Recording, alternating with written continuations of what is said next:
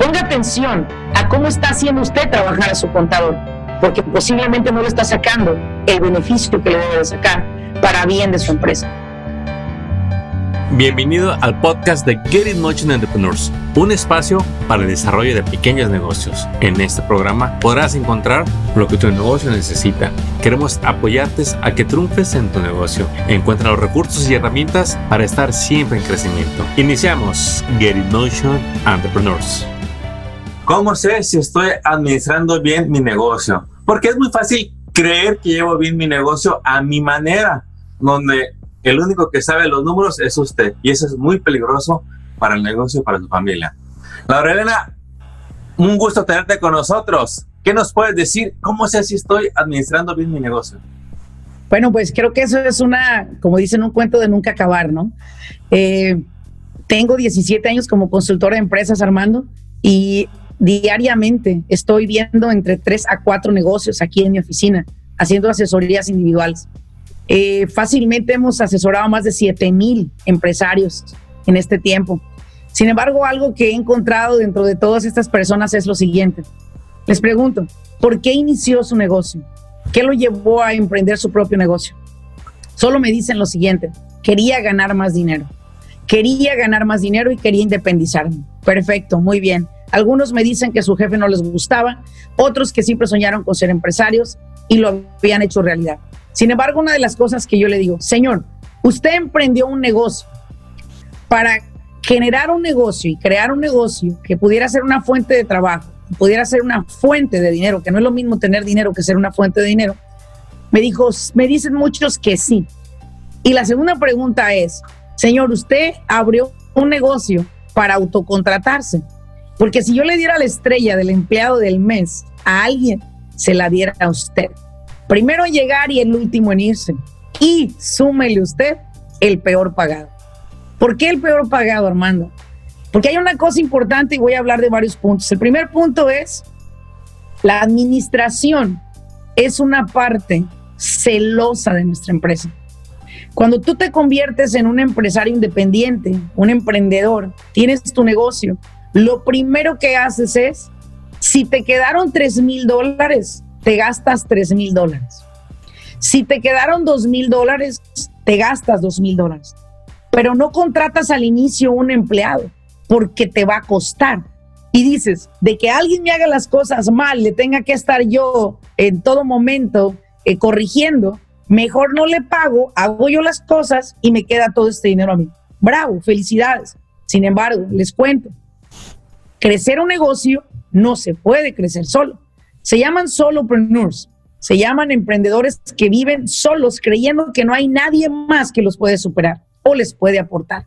Mi consejo para estas personas es que el primer paso para llevar una administración transparente es tener empleados, hermano. Te explico por qué.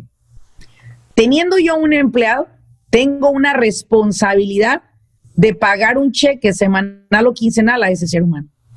Tengo también la responsabilidad, número dos, de asignarle a este ser humano a través de un manual de funciones, responsabilidades y obligaciones sus quehaceres dentro de la empresa y sus responsabilidades. Es muy importante que identifiquemos esto. Cuando yo tengo un empleado, yo lo que hago es traer ocho horas de trabajo más a mí, al mío. Si Laurelena solo puede trabajar 10 horas en su negocio, yo aumento 8 al traer un empleado. Ahora Laurelena trabaja 18 horas.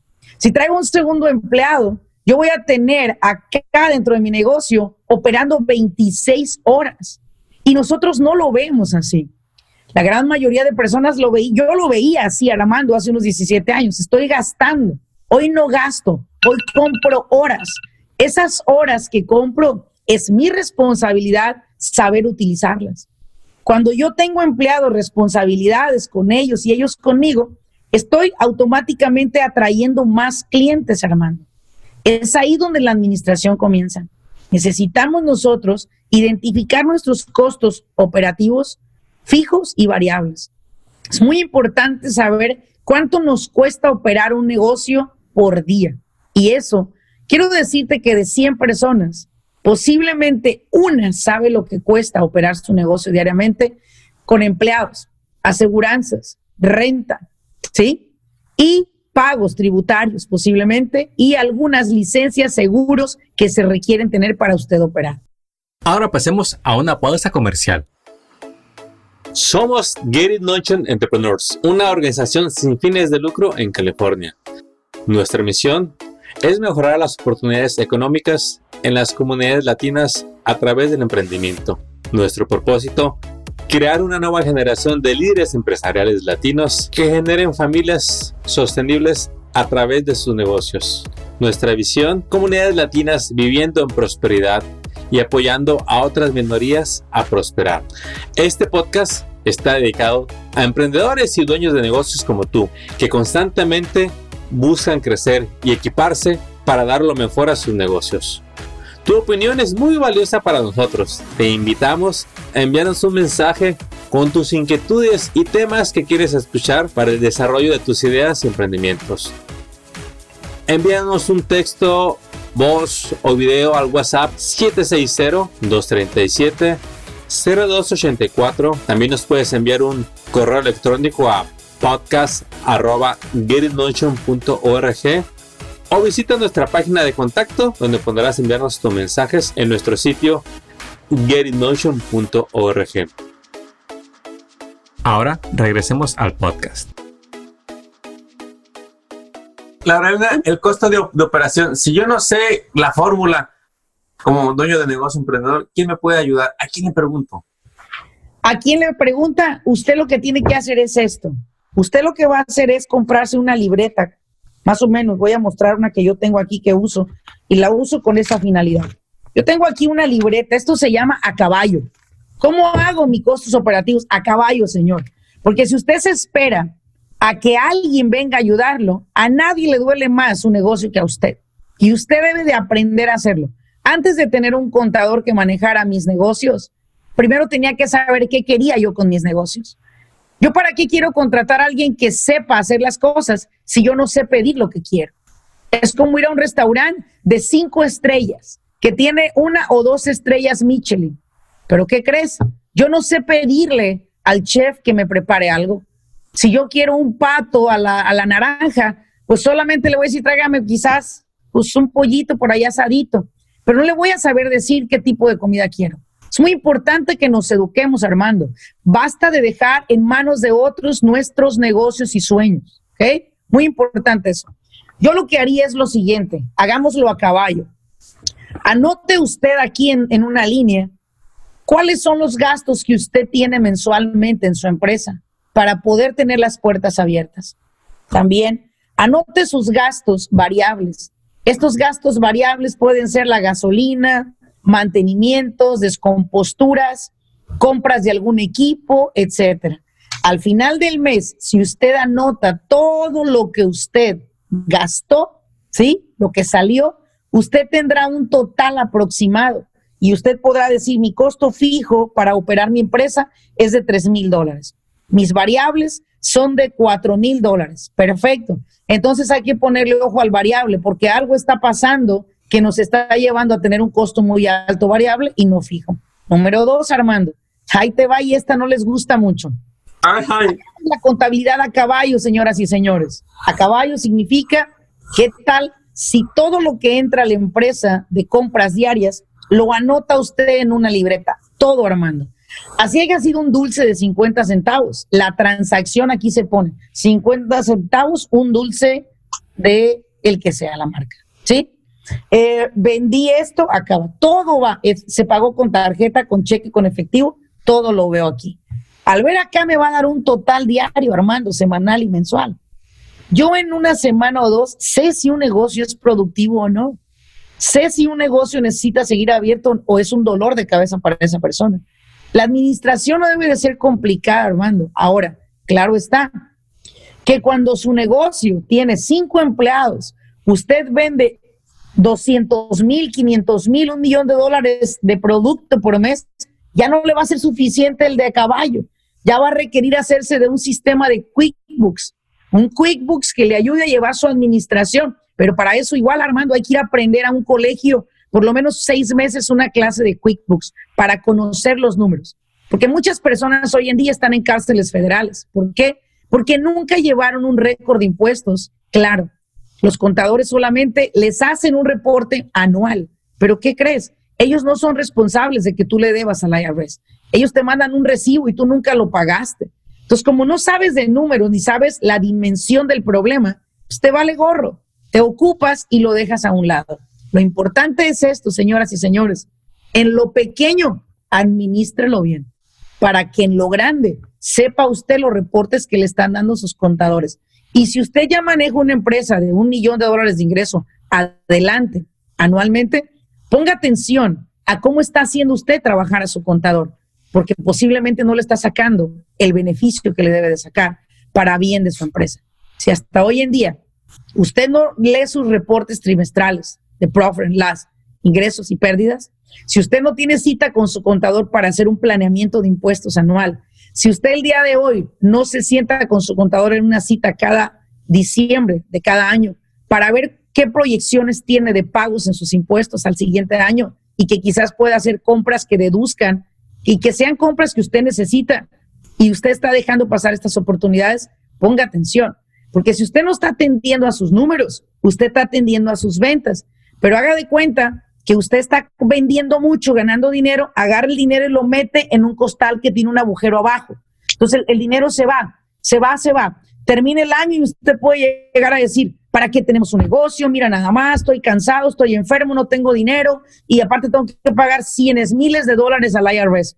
Señor, señora, tomen responsabilidad. Miren, nosotros tenemos que hacer las cosas a principio, Armando, como sea. La cosa es que ocurra. Y después iremos sofisticando nuestros servicios que tenemos para nuestra empresa. Ahora pasemos a una pausa comercial. Esperamos tenerte de regreso pronto para que escuches un nuevo programa que tendremos listo para ti y tu negocio.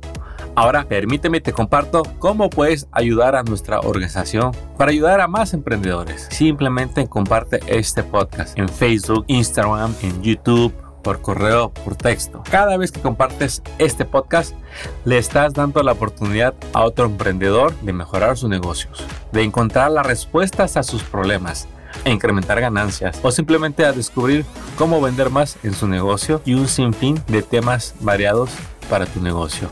Encuéntranos en las redes sociales y comparte nuestro material. Visítanos en nuestra página getinmotion.org. Ahora regresemos al podcast. Hoy por hoy, Armando, no es una excusa no tener dinero para pagar un contado. No es una excusa. Este es mi método y mi método es infalible para saber si tu negocio genera dinero o no. Pero ¿qué pasa con los dueños de negocio, Armando? No quieren declarar el efectivo. Lo están escondiendo bajo eh, los colchones y los closets para que no pagar impuestos. Bueno, hay una noticia acá.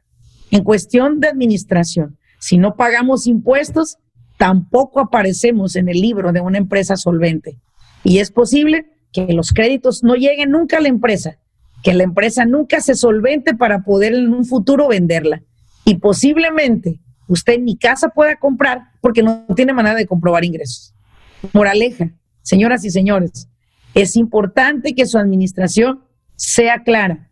Deje de tomar consejos de gente que le dice, no metas el dinero al banco porque vas a pagar muchos impuestos. ¿Sabe algo?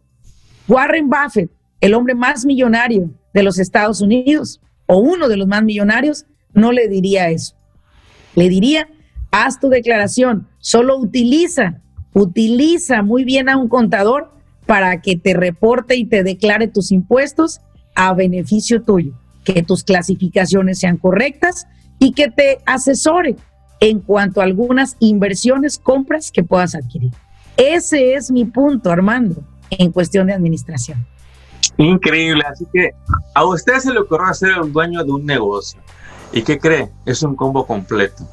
Total. Si ser dueño del negocio, hay unos compromisos que están implícitos, que debe de aprender porque usted decidió ser un dueño de negocio. Y bueno, uno de ellos es que haga su contabilidad que lleve la administración de su negocio desde los básicos usted solito. Debe de entenderlo todo, si no, se meten puros problemas. Ya le comentó varios aquí Laura Elena Martínez, así que en una hojita a caballo, no lo complique.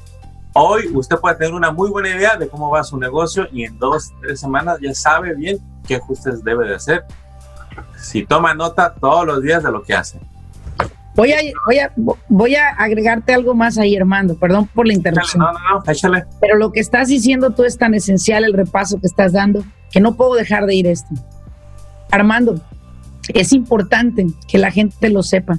Ser emprendedor, ser empresario, es una profesión.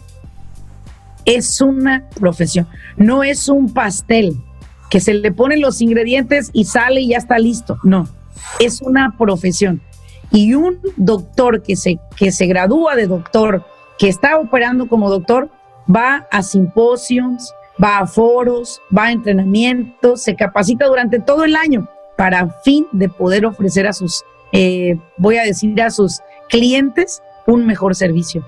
Los empresarios, quiero decirles, es una profesión. A lo mejor usted no fue doctor, no fue abogado, sí lo es, pero ser empresario, yo se lo he dicho al Tecnológico de Monterrey, ser empresario debería de ser una profesión proveída por una universidad mayor que te enseñe a ser empresario.